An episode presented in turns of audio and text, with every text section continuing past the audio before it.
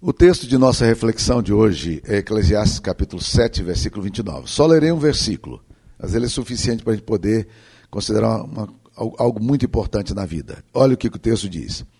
Eis o que tão somente achei, que Deus fez o homem reto, mas ele se meteu em muitas astúcias. Você acha a vida complicada? Algumas pessoas acham a vida leve, mas algumas pessoas têm a impressão de que a vida é complicada demais. E, na verdade, meus queridos irmãos, a vida é, tem alguns aspectos muito complicados mesmo. Uma das perguntas que normalmente a gente faz quando a gente vê toda a complexidade da vida é a seguinte: o que, que aconteceu com a raça humana? O que, que saiu de errado? É, Chico Buarque de Holanda, numa das suas músicas, ele fala assim: quem é que estava no controle do trem quando o trem se descarrilhou? E quando você vai estudar a história da, da, humanidade, você vai, vai sempre percebendo que tem alguma coisa errada na humanidade, na sociedade, no meio dos homens.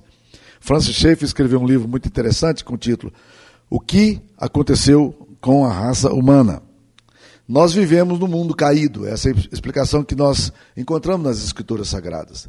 O homem se rebelou contra Deus, o homem se desviou do caminho do Senhor, o homem se afastou do projeto original que Deus tinha para ele. Nós somos pecadores. E nós não somos pecadores apenas por acidente. Não é um escorregão leve que a gente comete. Não. A nossa natureza é pecaminosa. Ah, no, dizer da reforma, nós não pecamos porque somos pecadores. Ou melhor, nós não somos pecadores porque pecamos, mas nós somos, pecamos porque somos pecadores. O problema nosso não é o que a gente faz, o problema da gente é o que a gente é. Então, meus queridos irmãos, quando você olha esse texto da palavra de Deus aqui, você vê uma afirmação é, contundente que sintetiza a história da, da, da cosmovisão cristã. Eis o que tão somente achei. Deus fez o homem reto. A vida do homem foi feita para ser uma vida plena. A vida do homem foi feita para ser uma vida de, de bênção. Mas ele se meteu em muitas astúcias. Ele se envolveu nas suas próprias armadilhas.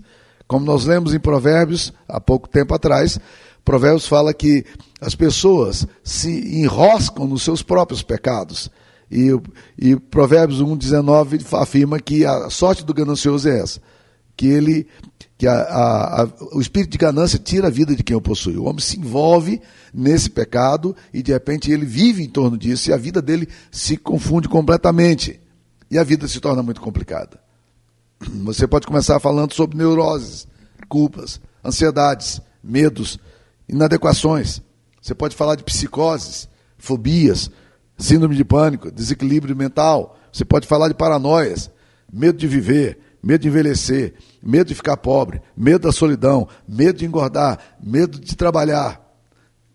Nós temos essa série de coisas, nós temos enfermidades físicas, nós temos infarto, nós temos câncer, nós temos AVCs, nós nosso corpo se debilita, nós temos doenças mentais, esquizofrenia, bipolaridade, depressão, TDAH, borderline e assim por diante. Seja, a vida humana, é, a gente fica diante, quando a gente olha para a humanidade, a gente pergunta de onde que surgiram tantos problemas?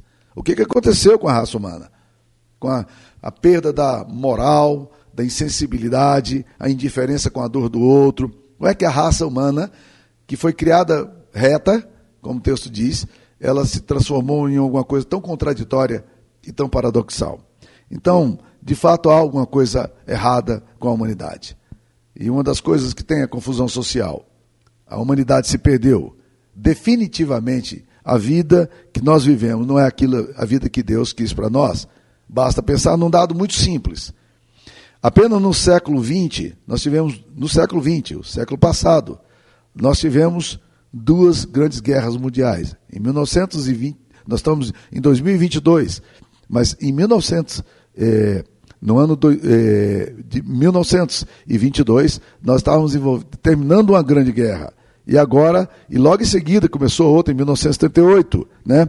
E a, a barbárie foi um negócio assim incomum. A gente não acreditava que o ser humano pudesse ser capaz de executar um, uma proposta tão maligna. 5 ou 6 milhões de judeus morreram nessa, né, na Segunda Guerra, mas estima-se que dos soviéticos, cerca de 25 milhões de jovens tenham morrido na guerra, sem que a história fale muito disso. Mas, na verdade, nós temos aí é, uma geração inteira de jovens que se perdeu num país. Aqui no Brasil, nós aprendemos sobre o livro da história, a Guerra do Paraguai, que é contada nos nossos livros de história como uma, como uma vitória maravilhosa. E, de fato, a, as coisas foram muito complicadas, porque havia um ditador é, no Paraguai, Francisco Solano Portela, Solano Lopes, e esse homem, ele, ele era um, um ditador, e ele resolveu então conquistar algumas terras ali do sul. Ele avançou nos domínios do Uruguai, que era um país com dificuldade para se defender. Ele avançou um pouquinho no Rio Grande do Sul, ele queria anexar tudo aquilo ali, queria transformar a Argentina. Então, uma, uma tríplice eh, junção foi feita entre Brasil, Argentina e Uruguai. E esse, esse, esse Solano Lopes, esse general, ele não se deu por rogado, ele resolveu enfrentar. Só que ele foi perdendo soldados e aí, quando ele não tinha mais homens para mandar para a guerra, ele começou, a mandar meninos. É, meninos de 10, 11, 12 anos de idade iam para a guerra. E você sabe o que aconteceu? Foi uma chacina. Né? Estima-se que apenas 10% dos homens do Paraguai sobreviveram a essa sangrenta guerra. E nós estamos falando de uma guerra que aconteceu há 150 anos atrás, mais ou menos, em 1864. Então, meus queridos irmãos, nós precisamos perceber como como essa realidade é uma realidade tão complicada, como a humanidade consegue ter esse nível de perversão, de maldade. E essas histórias mostram o nível de desequilíbrio e disfuncionalidade presentes na raça humana. E nós sempre ficamos com a pergunta: o que aconteceu com a raça humana? E o texto de Eclesiastes diz: Eis o que tão somente achei. Deus fez um homem reto, mas ele se meteu em muitas astúcias. Mas não é só uma questão de confusão social que acontece, nós temos também confusão das famílias. E a história das famílias demonstra bem a tragédia humana. São traições, desenganos, ódios, abusos de toda espécie, fatos inenarráveis. E felizmente não existe um Big Brother para tornar público o que acontece dentro dos lares, dentro das mentiras, das farsas e das dores. Toda a história familiar ela é permeada de abusos, de absurdos, de contradições. Família é uma fonte de contradição. Como disse Nelson Rodrigues, família, na melhor das hipóteses, só serve para duas coisas: para dar emprego a psiquiatra e enriquecer a indústria farmacêutica. Então, meus queridos irmãos, perceba como isso é grave, como essa, essa questão é séria. Mas nós vamos também, não só na confusão social, confusão familiar, mas também a gente vai ver a confusão no nosso próprio coração. Como o coração do homem é assim. Quando você olha para o seu próprio coração, honestamente, é, você, você começa a se desesperar de você mesmo. Quando você olha para o coração do homem, a confusão, o medo, a depressão, a infidelidade, as fantasias não confessadas, as doenças variadas e estranhas, nós vivemos atormentados muitas vezes pelos fantasmas da alma, pela culpa, pelo ódio. Somos alimentados por desejo de vingança. Ah, quando nós, Sara e eu, conversamos eh, em casa sobre essa questão de gente complicada, a gente sempre sintetiza dizendo assim: mas quem não é complicado? Quem é que não é complicado? É, na verdade, nós temos uma complexidade tremenda na alma e a psicopatologia e a psiquiatria estão sendo constantemente desafiadas nesse assunto, porque é uma confusão na alma. Um, um poeta chegou a dizer, dizer, o seguinte: Eu desisti de procurar o psiquiatra depois que descobri que o psiquiatra precisa de um psiquiatra. Essa é a realidade humana. Então, quando olhamos para, para fora, para as pessoas, nós nos tornamos é, cínicos. Nós, mas quando olhamos para o nosso coração, a gente se torna desesperado. A gente percebe quanta manipulação, quanto controle, quanta luta pelo poder, quanta falta de fé, desânimo. Quando Jesus olha as multidões, a Bíblia diz que Jesus olha para o povo e ele diz que aqueles, aquelas pessoas eram como ovelhas sem pastor, como ovelhas sem pastor. Então, se nós olhamos para fora, nos tornamos cínicos. Se nós olhamos para dentro, nós ficamos desanimados. Então é necessário olhar para um outro lugar. Nós precisamos olhar para a cruz. Precisamos olhar para Deus. É o único lugar onde nós podemos encontrar esperança. E como é que a raça humana chegou a esse ponto?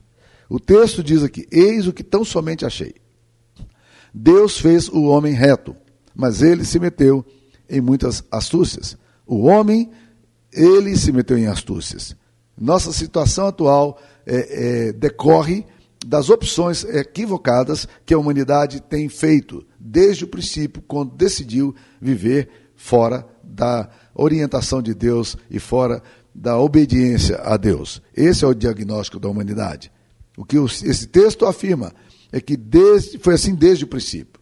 O desenho original de Deus para a humanidade não era esse, esse desenho. Esse script que Deus queria para o homem não passou por essa questão da, da desobediência. Deus fez o homem para, para o louvor da sua glória. Deus fez o homem a sua imagem e semelhança. Deus fez o homem para a alteridade, para, como, é, para a comunhão com Ele, para conversar com Ele. O ser humano foi criado por Deus para a intimidade com Ele. E é o único ser racional, o único ser lógico, o único ser de, de inteligência, é o único ser que poderia também dizer não a Deus. Algumas pessoas perguntam, mas por que, que Deus não fez alguém que não errasse? Bem, você gostaria de se relacionar com pessoas que amam você porque não tem opção de não amar? Ou convive com você porque não tem opção de não conviver? Certamente ninguém gostaria de viver dessa forma. Nós vivemos com as pessoas e nós gostamos de amar as pessoas e sermos amados porque as pessoas decidem nos amar. E essa é a relação também de Deus. Deus não fez robôs, Deus não fez autômatos, Deus não fez seres de inteligência artificial, não. Deus fez homens que podem responder em liberdade e em amor a Ele. E Deus fez os homens para essa comunhão, para esse relacionamento com Ele. As nossas intenções muitas vezes são até boas. Nós queremos fazer as coisas certas. Mas intenções não são bastante. O que nós percebemos são os nossos equívocos, o nosso pecado diante de nós, a nossa vaidade comendo a gente, a nossa ganância, o nosso orgulho, a nosso, nosso desejo de independência. Né? E o apóstolo Paulo, quando olha para dentro dele, ele, ele reflete, ele, ele grita, ele chora por olhar o coração dele e dizer o seguinte: eu, é, o bem que eu quero fazer eu não faço, mas o mal que eu detesto, esse parece que, se, que gruda em mim. É uma coisa assim da nossa alma. Quando nós lemos esse texto aqui, eis o que tão somente achei, que Deus fez o homem reto, mas ele se meteu em muitas astúcias. Eu me lembro de uma frase de um antigo conselheiro cristão que fez muito sucesso no Brasil na década de 70, 80. Ele tinha uma série de, de cursos chamado Conflitos da Vida, se tornou muito popular naquela época então. É, Larry Coy falava sobre esse, essa questão da humanidade e, e ele dizia o seguinte: a vida é essencialmente simples, mas nós a complicamos com os nossos pecados. E ele trabalhava princípios de Deus para transformar essa vida complicada que a gente tem numa vida de obediência e numa vida resolvida. Então, meus, era a forma de, de descomplicar a vida olhando para as Escrituras e tentando descobrir os princípios. As orientações que ele normalmente trabalhava era baseado, eram baseadas no livro de Provérbios. O ser humano desviou-se de Deus. O apóstolo Paulo fala em Romanos 1, versículo 21, que tendo conhecimento de Deus, não o glorificaram como Deus, nem lhe deram graças, antes se tornaram nulos em seus próprios raciocínios, obscurecendo-se-lhes o coração insensato. Construíram uma vida fora de Deus, esqueceram-se de Deus, fizeram rotas confusas, erraram o alvo, eu gostei muito de uma afirmação de C.S. Lewis, alguns anos atrás, quando ele fala, alguém perguntou para ele se ele acreditava que havia vida fora da Terra. E ele então, ironicamente, respondeu: Bem, se há vida fora da Terra, nós não sabemos. Mas se realmente há vida fora da Terra, tomara que a raça humana não se encontre com ela, porque a raça humana vai estragá-la. Né? Ele falou brincando. O texto de Eclesiastes diz que o homem se meteu em muitas astúcias. Então vamos observar aqui como é que ele chegou a esse ponto. Primeiro, o, a humanidade decidiu viver de forma independente de Deus. O maior problema do homem é o desejo da independência divina. Em Gênesis 1, 26, entendemos que nós fomos criados à imagem e semelhança de Deus. Nós somos o imago dele. A, a tradução da Septuaginta, Eikon, é, fala, na verdade, de de, de alguma coisa que se parece com Deus. Nós somos criados para sermos a semelhança. Os seres humanos não são só uma criação especial de Deus, mas foram criados à sua imagem. Ou seja, são dotados de características que permitem que ele entre numa relação pessoal com Deus e exercer é, é, com Deus o governo do mundo, como representantes divinos. E, em Gênesis 1, 27, 2, 2 7, desculpa, é, nós lemos que Deus formou o homem do pó da terra, ele soprou nas narinas o fôlego da vida e o, e o, homem passou a ser alma vivente. Estes atos divinos em relação ao homem distinguem o homem de todos os demais seres criados. Por isso há uma diferença imensa entre homem e animal. Existe um processo de continuidade e descontinuidade. Animais possuem fôlego de vida, como diz Gênesis 2,7 mas não são imago dei. Animais não, tem, não são seres espirituais. Eles, eles são criados como bestas, embrutecidos. Eles não, têm, eles não têm capacidade é, de entendimento, de, de escolhas morais, de criatividade, de afetividade, e nem tem senso de eternidade. Essas coisas só o ser humano tem. Infelizmente, o homem, porém, decidiu viver à margem de Deus. A sua liberdade tornou-se a sua rota de escravidão a coroa da obra-prima divina, decidiu viver longe de Deus. É o que os teólogos chamam de teomania a mania de ser Deus, de querer ser Deus, de viver separado de Deus. E a Bíblia afirma que ao criar o homem, Deus o fez assim, para esse projeto original. Deus fez o homem reto.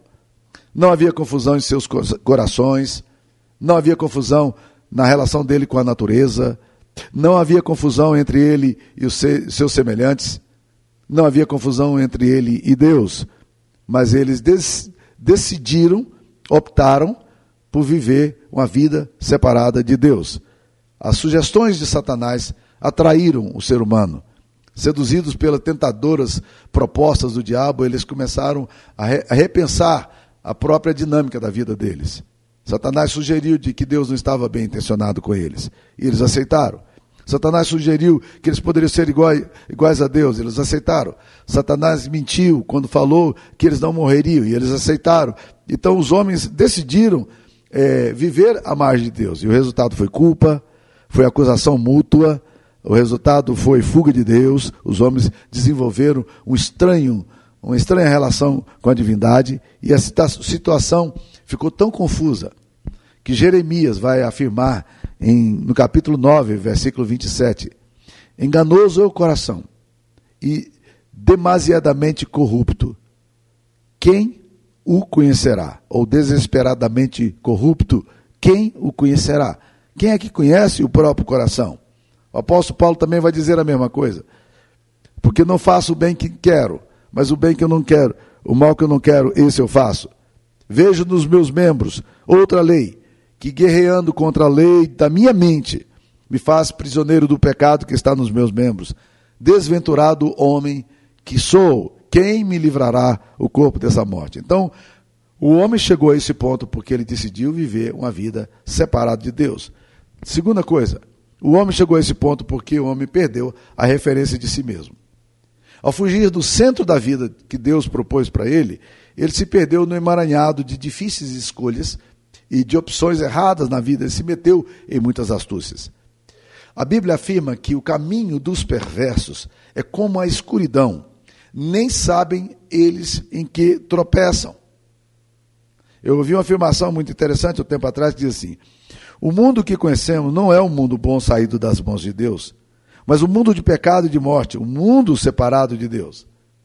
O homem duvida da bondade de Deus e quer assumir seu lugar compete com Deus e o resultado é caótico. Então, o homem perdeu a referência de si mesmo. Qual é o grande problema seu e meu hoje? Problema de identidade. Nós não somos capazes, infelizmente, sem que a revelação de Jesus, sem que a iluminação do Espírito Santo venha para o nosso coração, nós não seremos capazes de entender o amor que Deus tem por nós, a graça de Deus para nós, o propósito de Deus, amoroso de Deus para a nossa vida. Então, quando nós perdemos a referência de nós mesmos, porque nós perdemos a referência de Deus, isso se complica muito no nosso coração. Quem é você? Qual é a sua identidade? Você se vê como filho amado de Deus? Ou você se perdeu na referência, na, na, na, nas referências que você mesmo construiu longe de Deus?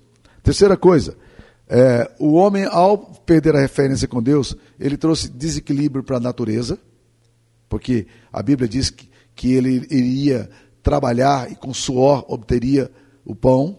O homem perdeu a referência com, consigo mesmo, porque ele estava confuso, com medo, correndo de Deus, é, tentando manipular a Deus com roupas que não serviam. Ele viveu num relacionamento de culpa e de acusação também com sua esposa, acusando a Deus ao mesmo tempo, acusando a mulher, dizendo a mulher que tu me desse, essa é o problema, o problema é a mulher que você tem, que você tem me dado. Eu estava bem, mas esse, a mulher chegou e causou esse problema todo aqui, né? E certamente, por último, e não não menos essencial, mas na verdade o mais sério, nós tivemos um desequilíbrio também com Deus. Então nós nos desestruturamos por completo. O homem desenvolve aí uma relação de suspeita de Deus. Será que Deus está bem intencionado mesmo? Será que Deus está fazendo as coisas com amor? Será que o interesse dele é o bem meu? Ou será que Satanás está certo quando ele sugere que Deus não está bem intencionado, que ele mente, que ele constrói o universo em cima de pressupostos morais equivocados? Ele, ele, ele mente. Né? E isso ficou no coração de Adão e Eva. E isso está no nosso coração também. Muitas vezes desconfiança em relação ao amor de Deus. Quando as coisas não vão bem, nós nos desequilibramos, nós nos perdemos e assim por diante. Mas o texto afirma aqui também que o homem não apenas perdeu a referência de Deus, e, perdeu a referência de si mesmo também, mas o homem também se meteu em muitas astúcias. E aqui tem a ver com a ética humana. Ele se meteu em muitas astúcias. Quando Jonas não consegue entender a forma como Deus age, a Bíblia diz que ele passa a se irritar com Deus e o desobedece frontalmente. Deus pacientemente vem conversar com Jonas que está irado. Por duas vezes, Jonas é interrogado por Deus e Deus pergunta para ele: Jonas, é razoável essa tua ira? Em outras palavras, por que você está assim, Jonas? Faz sentido essa amargura do seu coração? Faz sentido essa forma de você interpretar a vida? Na segunda vez que Deus pergunta para ele, Jonas, é razoável essa tua ira? Ele responde com muita agressividade. Ele diz: é razoável a minha ira até a morte. Ou seja, o que nós percebemos aí? Deus responde a Jonas uma coisa maravilhosa. Deus, Deus fala para Jonas com muita misericórdia: Jonas, você está aí reclamando de uma plantinha que você não fez nada para ela crescer. E não haveria, olha que resposta maravilhosa que Deus dá em Jonas capítulo 4, versículo 11. Não haveria eu de ter misericórdia de 120 mil almas que não sabe, olha, olha a afirmação, que não sabe discernir entre a mão direita e a mão esquerda. O que, que Deus está falando para Jonas? Jonas, a humanidade, a cidade de Nínive perdeu a referência ética. Ele não sabe discernir entre a mão direita e a mão esquerda. Quando nós olhamos hoje para a nossa realidade social, quando nós olhamos para os absurdos, essas questões do gênero, essas questões ligadas à corrupção humana, é, desvios de dinheiro público, a maldade do coração, as, os conflitos entre família, na verdade é uma perda de referência ética. Nós não temos um ethos que nos orienta. E aí acontece, nós nos metemos em muitas astúcias, porque não sabe discernir entre o que é certo e o que é errado, entre a mão direita e a mão esquerda. Esse é o problema nosso. Nós nos metemos em muitas astúcias. A Bíblia diz em Romanos capítulo 1 que a ira de Deus se revela do céu contra toda eh, perversão e maldade dos homens que detêm a verdade pela injustiça. Mas quando você vai lendo ali em Romanos capítulo 1 sobre a ira de Deus, sabe qual é a grande ira de Deus sobre a humanidade desobediente e caótica? É Deus deixar o homem seguir a vida sem ele. O meu maior problema e o seu maior problema pode ser o fato de Deus desistir de nós como um pai que desiste de um filho rebelde ou de uma filha rebelde, dizendo: Filha, eu não dou conta mais de fazer nada por você. Eu já cheguei no meu limite, tudo que eu podia orientar, eu orientei, mas você quer viver a sua vida do seu jeito. Então você vai ter que ir até onde você tem que ir. E aí, meus queridos irmãos, quando Deus retira a mão dele, a graça dele sobre nós, essa é a ira divina. A maior ira que você pode receber de Deus não é um hecatombe, não é um terremoto, não é um vulcão em cima da sua casa, não é. Não, nada disso. A maior ira de Deus contra o homem se reflete no fato de Deus tirar a mão do homem e deixar o homem seguir as suas próprias paixões, seus próprios instintos. Por quê? Porque o ser humano vai se meter em muitas astúcias. A Bíblia diz que a vereda do justo é como a luz da aurora que vai brilhando mais e mais, até ser dia perfeito. Mas ah, falando dos ímpios, a Bíblia fala assim: os ímpios não são assim. Eles são como a palha que o vento dispersa. E nem sabem eles em que tropeçam, nem sabem. Eles vão se, eles vão se metendo em muitas astúcias. Nós nos emaranhamos quando nós perdemos a referência de Deus. Jesus olha uh, as pessoas que o seguiam diz que eles eram como ovelhas, sem pastor. Você já parou para pensar quão frágil é uma ovelha sem o pastor? Que defesa uma ovelha tem contra qualquer ataque quando o pastor não está cuidando dela?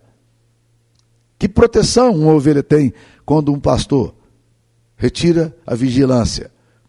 Então, na verdade, meus queridos irmãos, nós nos metemos em muitas astúcias, nós nos emaranhamos.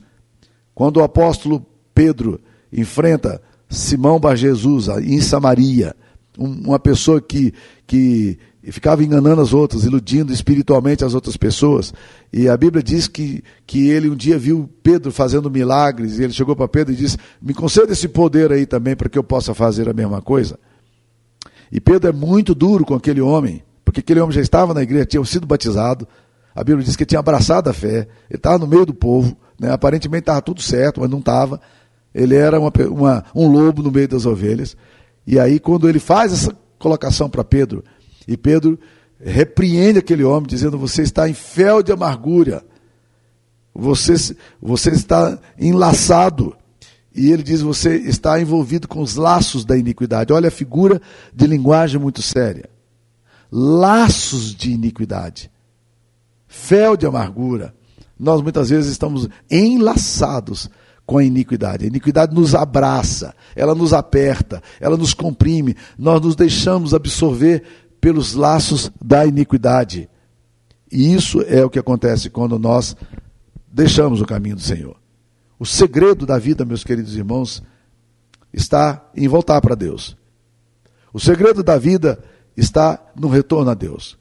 Quando Jesus conversa com Nicodemos em João 3, é, é, Nicodemos com todo um discurso teológico para cima de Jesus, sabemos que tu és mestre, vindo da parte de Deus, porque ninguém pode fazer os sinais que tu fazes.